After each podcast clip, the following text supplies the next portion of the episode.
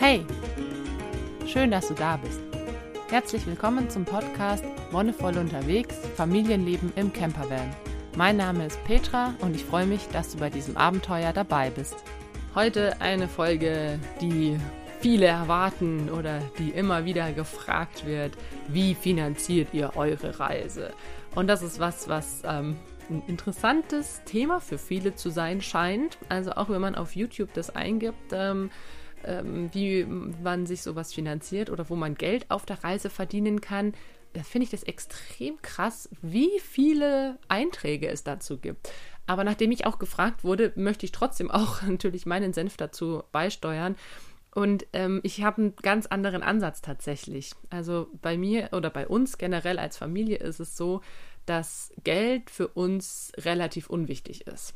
Das Wort unwichtig hat dabei, ja, ich sag mal, eine Doppelbedeutung. Einerseits ist es uns nicht wichtig, viel Geld zu haben, weil was willst du mit viel Geld? Geld ist dafür da, dass du es ausgibst. Geld ist eine, eine Ware. Geld ist was, womit man ein Tauschgeschäft übersichtlich machen kann.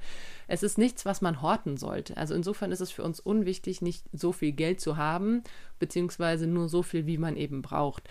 Unwichtig im zweiten Sinne, weil wir uns darüber keine Gedanken machen. Es ist, denke ich, ganz viel Kopfsache, ganz viel Einstellungssache. Unsere Gesellschaft ist eine extreme Mangelgesellschaft. Also immer wird dir gesagt, du hast zu wenig, du musst mehr arbeiten oder du brauchst noch irgendwas. Du brauchst das, du brauchst das, du brauchst das. Und ähm, wenn du den Film Fight Club gesehen hast, da gibt es ein sehr schönes Zitat oder beziehungsweise es gibt so einen Ausspruch, der auch in anderen Kontexten verwendet wird. Die Werbung ermutigt uns, Geld, das wir nicht haben, für Dinge auszugeben, die wir nicht brauchen, um damit Leute zu beeindrucken, die wir nicht leiden können. Und anschließend können wir dann zum Therapeuten gehen, um uns auszuweinen. Tatsächlich ist es eine sehr treffende Beschreibung unserer Gesellschaft. Es geht vielen Menschen darum, einfach nur Geld zu verdienen, Geld zu horten, Geld zu haben, ähm, dass sie dann für irgendwelche Sachen ausgeben, die ihnen die Werbung aufquatscht, beziehungsweise die auch von anderen Seiten an sie herangetragen werden. Es ist eine Gesellschaft, in der wir leben, die in großen Teilen, also ich habe Soziologie studiert, deswegen ist mir so ein bisschen die Gesellschaftskritik natürlich auch angewachsen. Aber gerade dieses ganze Wirtschaftssystem ist eigentlich zum Scheitern verurteilt.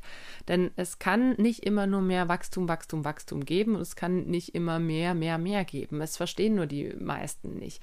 Und sie laden sich dann mit Zeug zu und ähm, ja, letztendlich geben sie Geld aus, das sie tatsächlich nicht haben, nehmen Kredite auf für Dinge, die sie nicht brauchen, wie ein Haus, ein Fernseher, ein Auto oder sonst was.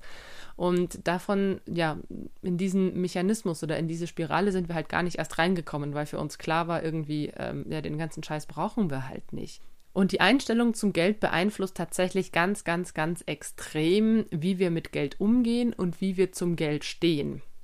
Bei mir ist es, wie gesagt, so, ich habe bisher immer genügend Geld für alles gehabt, ohne mich jetzt extrem krass darum kümmern zu müssen.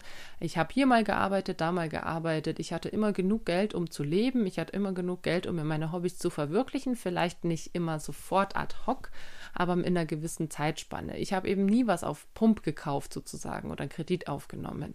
Und auch als ich dann ähm, mit meinem Mann zusammengekommen bin, mit meinem Freund und wir geheiratet hatten, war es dann irgendwann der Punkt, wo wir gesagt haben, okay, das, was wir eigentlich als allererstes machen wollen, ist seine BAföG-Schulden zurückzubezahlen. Und ähm, ja, es geht alles. Und die Einstellung, wie wir übers Geld denken, beeinflusst auch so ein bisschen, wie wir damit umgehen. Weil wenn wir zum Beispiel eben Geld als Mangelware ansehen, dann horten wir das, was wir bekommen und denken, okay, jetzt darf ich es aber auch auf keinen Fall ausgeben.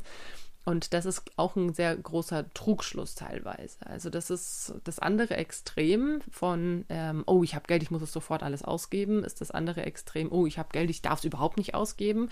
Es ist, der Mittelweg ist die Lösung, wenn man sagt, okay, ich kaufe mir halt einfach die Dinge, die ich brauche. Ich brauche Essen auf jeden Fall. Ich sollte mich um gutes Essen kümmern. Und gerade wenn du mit dem Auto unterwegs bist, brauchst du wahrscheinlich auch ab und zu Sprit. Also solltest auch immer genügend Geld für Benzin natürlich haben. Und dann sind es natürlich diese Kleinigkeiten, wie willst du mal ab und zu auf dem Campingplatz stehen und dir irgendwie eine warme Dusche leisten oder mal irgendwo ins Schwimmbad gehen oder keine Ahnung. Aber darüber sollte man sich keine Gedanken machen, finde ich. Wie gesagt, das ist eine vielleicht ein bisschen radikale Einstellung. Das ist ähm, meine Lebensweise, mit der ich bisher ganz gut zurechtgekommen bin. Deswegen ähm, bin ich zum Beispiel auch von diesem Weg abgekommen zu sagen, ich muss jetzt diesen Podcast hier kommerzialisieren. Also das hatten mir natürlich auch viele gesagt, hey, du könntest doch mit deinem Podcast Geld verdienen. Ja, könnte ich, aber muss ich nicht. Vielleicht ergibt sich diese Möglichkeit. Vielleicht kommt irgendwann mal jemand und sagt, boah, geil, deinen Podcast finde ich voll toll und kann ich dich dabei unterstützen? Ja, klar, gerne, kannst du machen, aber ich werde das nicht forcieren. Ich werde da keine Energie reinstecken. Denn das ist das andere, hm, wie gesagt, einerseits Soziologie studiert und ähm, entsprechend die Gesellschaftskritik mitbekommen und andererseits natürlich die Yoga-Ausbildung. Ähm, das sind zwei sehr unterschiedliche Welten, die aber sehr schöne Zugänge zu diesem Thema geben. Im Yoga ist die Ansicht, dass Geld einfach nur eine Form von Energie ist. Weil wenn du dir vorstellst, dass du mit Geld eine Leistung bezahlst, ne, zum Beispiel ein Lebensmittel, du kaufst ein Lebensmittel und gibst dafür Geld her, dann hast du damit ähm, einen Energieausgleich erzeugt. Ne? Dieses Lebensmittel musste irgendwie erzeugt werden, jemand hat dafür Energie aufgewendet, sowohl vielleicht körperliche Energie als auch maschinelle Energie, wenn das irgendwie industriell hergestellt war. Das musste irgendwie in den Laden gebracht werden und so weiter. Und du gibst das Geld als Ausgleich für die Energie, die in dieses Lebensmittel geflossen ist. Du kannst ja das natürlich auch alles selber zubereiten. Wenn du sagst, ne, du hast einen ähm, irgendwie bist unterwegs und heilst einfach mal für eine Saison irgendwo auf einem Bauernhof an und baust dir mal dein Gemüse selber an. Dann musst du das Geld dafür nicht ausgeben, aber die Energie aufbringen, die es braucht, um das Gemüse zu groß zu ziehen, um das zu ernten und so weiter. Das ist, äh, finde ich, eine ganz spannende Vorstellung, wenn man das wirklich als Energie sieht und auch in dem Kontext von Energieflüssen. Energie ist was, was immer fließen sollte, weil wenn Energie nicht fließt, gibt es irgendwo Blockaden. Das heißt, dass man eben zum Beispiel, wenn man Geld hortet, dass es zu einer Blockade kommen kann und dass es dir einfach nichts bringt, dass es dann eben rumliegt und du sparst, sparst, sparst und im blödsten Fall gibt es dann wieder irgendeine Finanzkrise und du hast gar keinen Zugriff mehr drauf. Oder ähm, jemand, äh, keine Ahnung, hackt dein Konto oder was auch immer. Zusätzlich, wenn Geld im Fluss ist, kommt auch Geld immer rein. Das heißt, wenn du Geld ausgibst, bekommst du auch wieder neues Geld. Wenn du allerdings Geld ausgibst, das du nicht hast, sprich einen Kredit aufnehmen musst oder sowas, dann stört es das System natürlich. Und das heißt, dass dieses System auf lange Sicht eben so nicht funktionieren kann, was man ja jetzt schon sieht für mich ist es eben ganz wichtig zu sagen, ich gebe und ich nehme. Und dieses Geben und Nehmen, das ist eben dieser Ausgleich. Das ist dieses Hin und Her von Energie, das Hin und Her von Geld. Und ich merke das auch so oft im Alltag. Zum Beispiel habe ich mal ähm, jemanden wirklich für 10 Euro eine Zugfahrkarte gekauft weil ich der festen Überzeugung war, okay, diese Person, ähm, ja, es gibt immer Leute, die sagen, ah, die wollen dich doch alle nur verarschen und das Geld aus der Tasche ziehen. Nein, ich denke, viele Personen, die wirklich am Bahnhof rumgehen und sagen, hey, sie brauchen Geld für eine Fahrkarte, erzählen die Wahrheit. Und wenn sie keine Fahrkarte kaufen, dann müssen sie sich was anderes kaufen. Irgendwas, was vielleicht ihre Grundbedürfnisse stillt. Und ich gebe gerne Leuten Geld, wenn ich ein gutes Gefühl dabei habe. Und das habe ich eben da gemacht, habe dem 10 Euro gegeben. Und das Lustige war, dass ähm, ich mir noch so überlegt habe, ja, ist das cool? Ich war selber irgendwie gerade so, naja, eigentlich hätte ich irgendwie auch Lust, mir mal ein neues Saxophon zu kaufen. Und ich hatte, war da gerade neu in Marburg, hatte noch keinen Job und zwei Tage später habe ich eine Jobzusage bekommen. Das heißt, ich habe dadurch viel mehr Geld bekommen. Ähm, oder ich habe dann im Nachgang natürlich sehr viel mehr Geld bekommen als diese 10 Euro, die ich ausgegeben habe. Das hängt natürlich nicht unmittelbar zusammen. Oder wer weiß, vielleicht doch. Oder anderes Beispiel, unser Camper musste ja im Sommer letzten Jahres nochmal in die Werkstatt.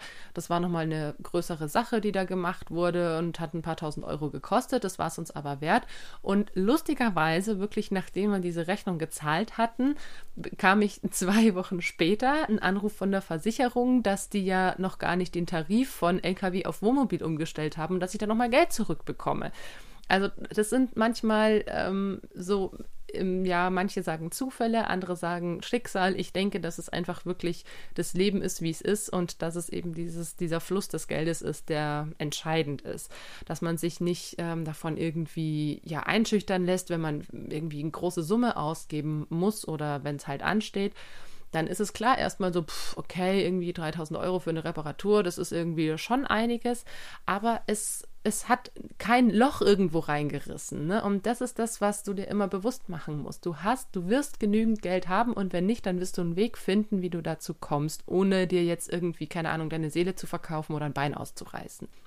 Wie finanzieren wir uns jetzt konkret? Ähm, zum einen von Erspartem. Also tatsächlich waren bei uns immer so die Sachen, dass wir gesagt haben, wir bauen diesen Camper auf, aus und wahrscheinlich geht dann einiges dafür drauf. Wahrscheinlich geht alles dafür drauf. Nein, war gar nicht der Fall.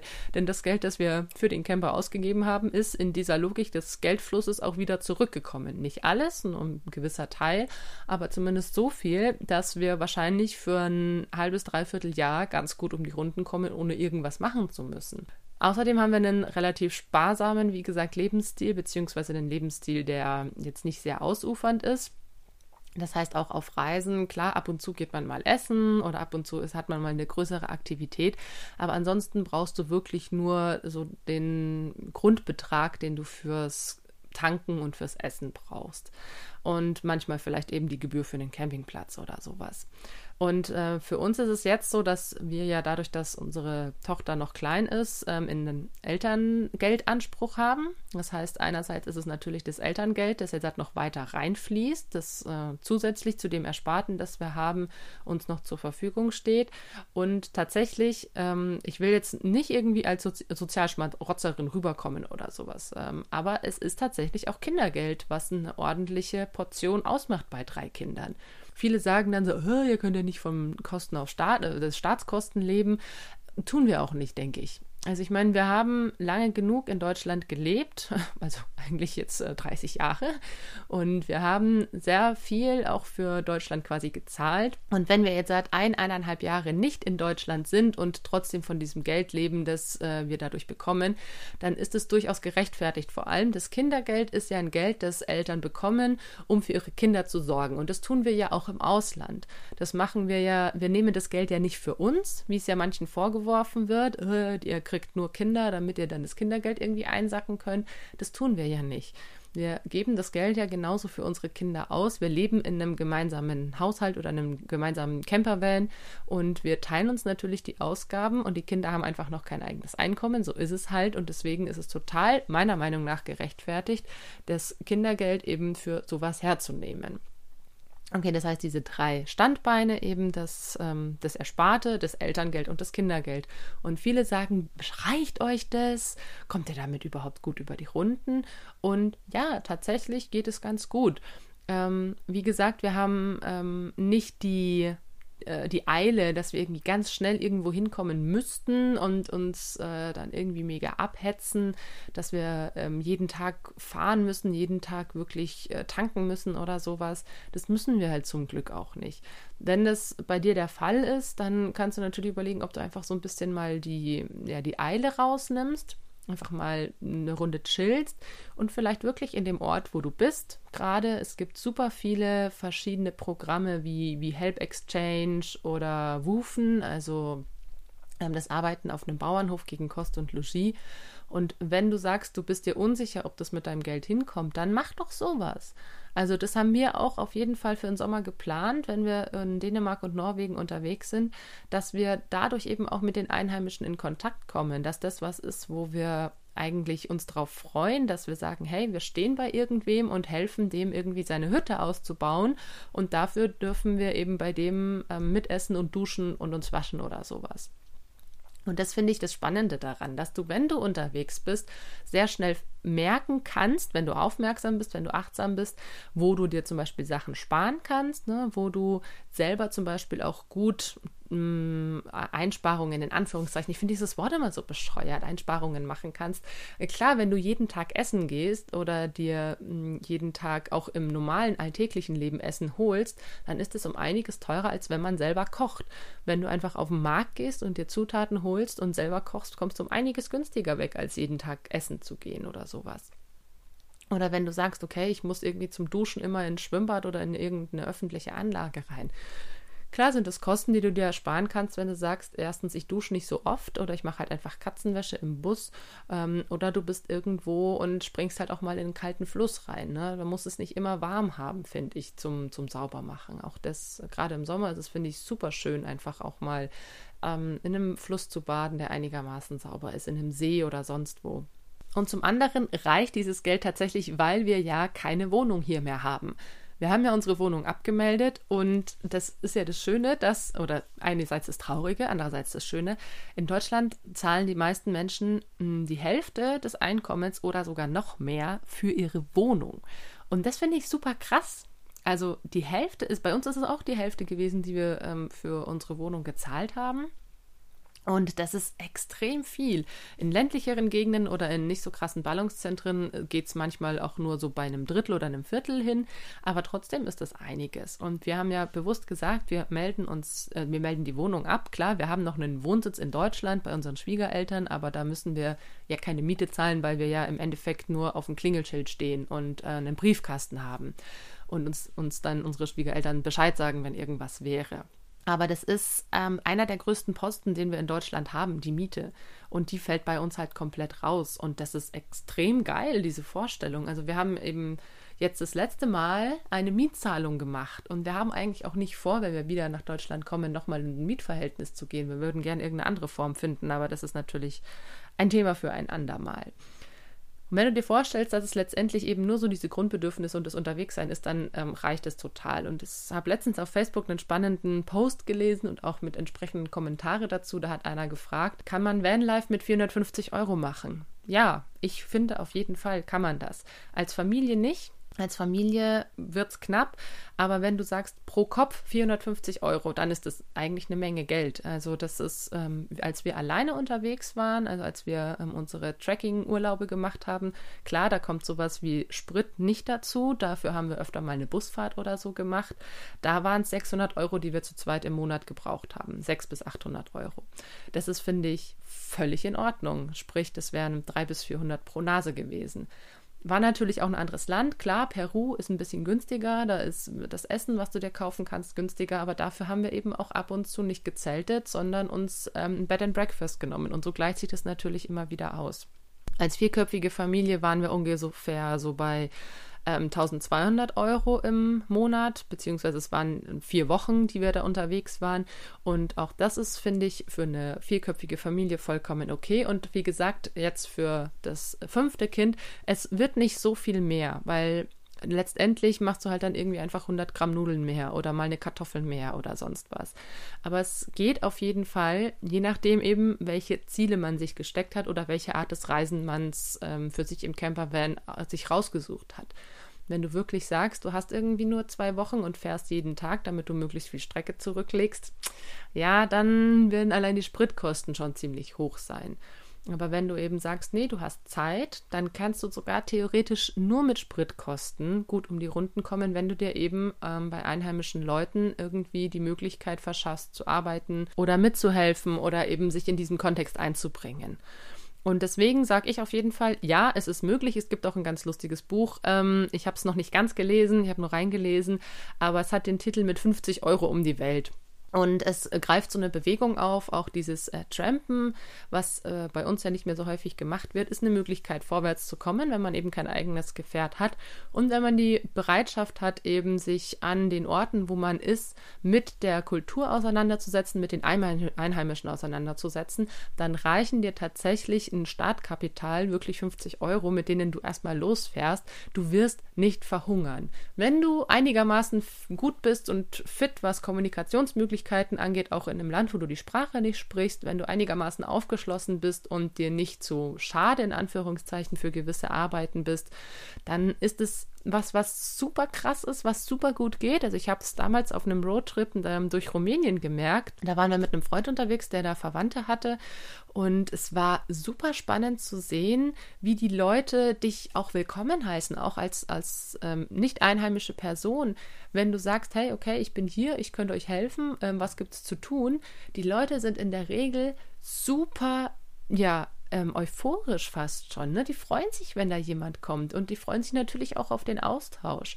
Und das kann man sich zunutze machen. wenn man jetzt irgendwie da hinkommt und natürlich auch mit einer krassen Erwartungshaltung, ich, äh, ich werde euch helfen, aber ich mache nur das und das und das, dann wird es vielleicht schwieriger. Aber wenn du offen bist und vielleicht auch ähm, Dinge angehst, die du dir vielleicht vorher nicht zugetraut hast oder bei denen du vorher vielleicht eher immer ein bisschen zurückgeschreckt bist, dann sind es auf jeden Fall Erfahrungen. Sei da einfach offen und ehrlich, soweit es mit deinen Kommunikationsmöglichkeiten natürlich funktioniert. Und dann kannst du da super geile, super spaßige und super schöne Momente verbringen, ohne irgendwie auch nur ans Geld denken zu müssen. Und ich finde, das ist der Punkt, an den wir kommen sollten dass wir uns eben ums Geld keine Gedanken mehr machen, dass wir uns nicht darum sorgen, wie kriege ich das denn jetzt alles hin. Und ähm, deswegen bin ich auch ein riesig großer Fan vom bedingungslosen Grundeinkommen. Nicht, weil mir das irgendwie meine Reise finanzieren würde, nein, sondern weil ich der Überzeugung bin, dass, dass jedem Menschen, jeder Person ein Grundeinkommen zustehen sollte, um die Grundbedürfnisse zu stillen, um sowas wie Wohnen und Essen zu sichern und dann kann sich jeder Mensch selbst verwirklichen und sagen, hey, ich hätte Bock, das und das zu tun. Ich hätte Bock, die und die Ausbildung zu machen. Und deswegen, ja, auch wieder ein anderes Thema, das bedingungslose Grundeinkommen, aber setzt sich da gerne mal mit auseinander. Da gibt es unglaublich viele Studien, die zeigen, dass das eigentlich eine richtig geile Sache ist. Also ich lese auch gerade ein Buch, das heißt Utopien für Realisten. Da geht es auch darum, kann ich dir total ans Herz legen. Es ist ähm, spannend zu sehen, einfach wie, wie man die Welt verändern könnte, wenn alle an einem Strang ziehen. Und vielleicht machst du solche Erfahrungen ja auch auf deiner Reise. Und das finde ich das Schöne daran, dass man auch sieht in anderen Ländern, gerade wenn man eben sowas wie bei uns eben Rumänien oder auch Peru, wo die Bevölkerung doch um einiges ärmer in Anführungszeichen ist als in Deutschland, trotzdem zu sehen, wie gut das Leben sein kann, auch mit weniger oder mit weniger Mitteln, die zur Verfügung stehen. Weil das Geld einfach nicht so krass relevant ist und weil das Geld dahin fließt, wo es wichtig ist und wo es gebraucht wird. Und da würde ich mich natürlich freuen, wenn du ähnliche Erfahrungen machen könntest, wenn du auch zum Thema Geld eine bisschen entspanntere Einstellung findest, dass du dir nicht dauernd Gedanken drüber machst, sondern dass du dir denkst, hey, okay, es wird kommen und ich bin da jetzt einfach mal ganz entspannt und ich werde genug Geld für mein Leben haben oder ich werde genügend Mittel für mein Leben haben. Es muss ja nicht unbedingt Geld sein. In diesem Sinne bedanke ich mich fürs Zuhören, danke, dass du dabei warst und wenn dir die Folge gefallen hat, dann sag es gerne weiter, mach die Leute darauf aufmerksam. Und wir hören uns dann in zwei Wochen wieder. Bis dahin wünsche ich dir alles Gute, Bon Voyage und einen wonnevollen Tag.